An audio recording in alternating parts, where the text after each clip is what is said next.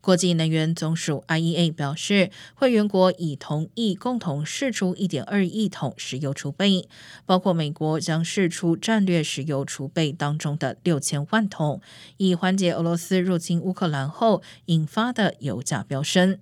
而美国财政部长耶伦周三表示，全面禁运俄罗斯石油不太现实，因为可能会导致全球油价飙涨，从而损害美国以及西方盟友。